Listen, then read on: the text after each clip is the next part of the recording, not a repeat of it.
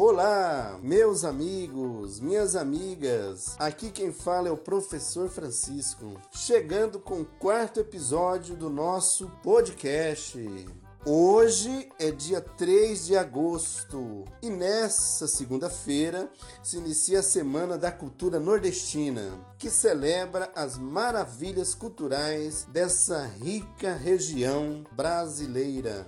Por isso, eu mando um forte abraço muito especial aos meus conterrâneos, principalmente ao povo de Pernambuco, a minha cidade natal Ipubi Viva o povo nordestino! Viva minha família, meus pais, meus tios, minhas tias! Viva os nordestinos que vivem aqui em Campo Grande na luta. Então, com muito orgulho, eu digo: sou nordestino, sou brasileiro.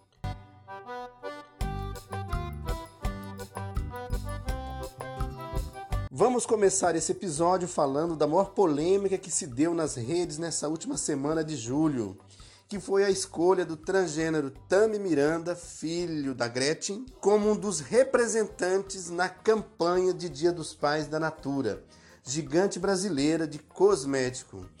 O anúncio levou conservadores e reacionários brasileiros a agir de modo orquestrado na internet, com ataques às redes sociais da Natura e campanhas de boicote à empresa, que estaria, segundo eles, debochando, fazendo pouco caso da família tradicional brasileira. O caso levou muitos influenciadores, famosos e até políticos a sair em defesa da diversidade representada por Tami. Deixou a marca em foco nas mídias e acabou saindo pela culatra para aqueles que tentaram com boicote levar as baixas na empresa, já que o valor das ações da Natura subiu mais de 12% na bolsa. Sem entrar no mérito né, da, do, do sentido econômico para a empresa, mas eu quero destacar o quanto ainda nós brasileiros, a sociedade brasileira tem que avançar no sentido de compreender, de respeitar as orientações sexuais que as pessoas têm. Então, isso é triste por um lado, por quê? Porque ficou muito evidente esse sentido autoritário da sociedade, de setores da sociedade. O nosso próximo assunto, vamos falar de economia.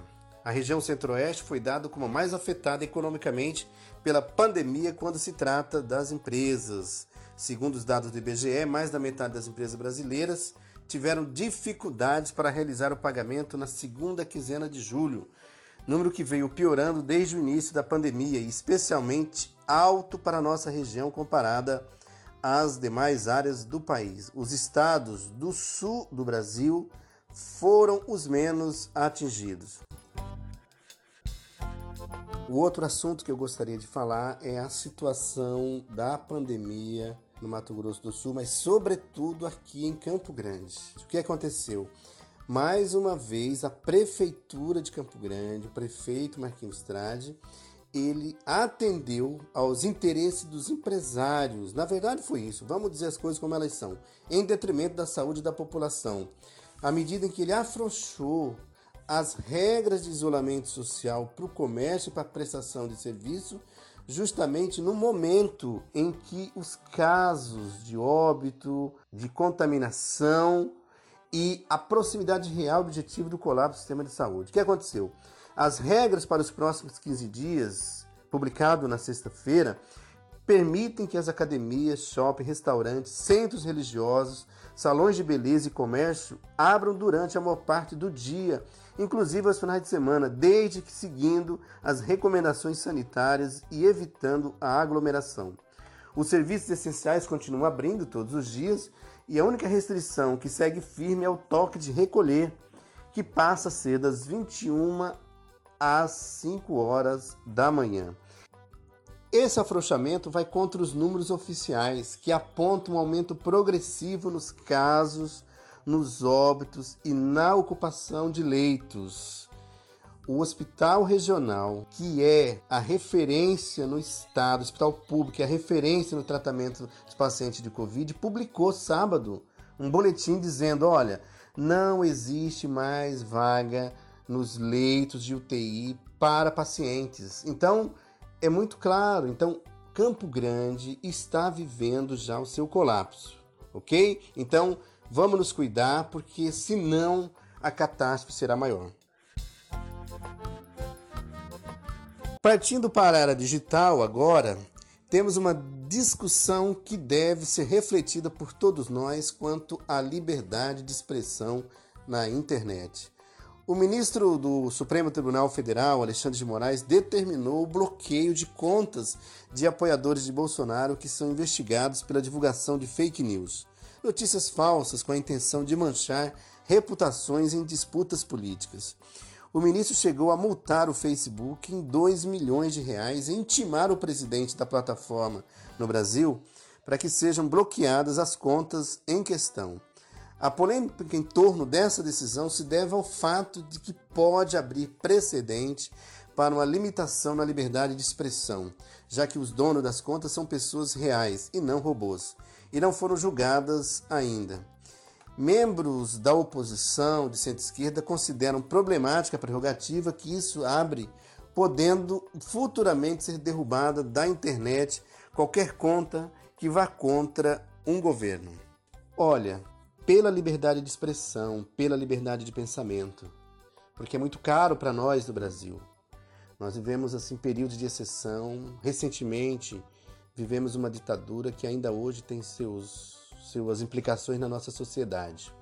O que não deve se confundir pelo direito de você divulgar notícias falsas, divulgar o ódio, o preconceito, o racismo, um atentado a contra determinadas instituições no Brasil, com todos os seus limites. Quero agora dar duas dicas que, foi, que foram importantes nessa semana. Essa semana teve uma atividade interessante que nós organizamos no Facebook. Foi uma live Centenário Florestan Fernandes, Florestan Fernandes e a educação brasileira. Uma live que contou com a presença da professora Gabi Guilhem, da UFGD, Carlos Lupe, da Escola Nacional de Formação Florestan Fernandes, e a professora Gilcilene Barão, da Universidade do Rio de Janeiro uma atividade muito interessante. Falamos sobre a trajetória e sobre a obra do professor, sociólogo, militante, socialista, revolucionário, ser humano, Florestan Fernandes. E uma das dicas que foram produzidas nessa live foi o livro A Revolução Burguesa no Brasil, um livro publicado no ano de 1975 que faz uma interpretação da nossa história, da nossa economia, da nossa política e do caráter da sociedade burguesa no Brasil. Então, um livro muito importante é a dica que eu é, digo para vocês. A outra coisa também, falando em livros, quero avisá-los que a Biblioteca do Sesc Cultura de Campo Grande reabre ao público hoje, dia 3 de agosto, respeitando as normas de biossegurança e limitando a quantidade de de pessoas para evitar aglomeração. O catálogo está disponível no site da Biblioteca SESC, onde você pode escolher seus títulos e apenas retirar e devolver fisicamente. Para reservar é só ligar 3311 4417.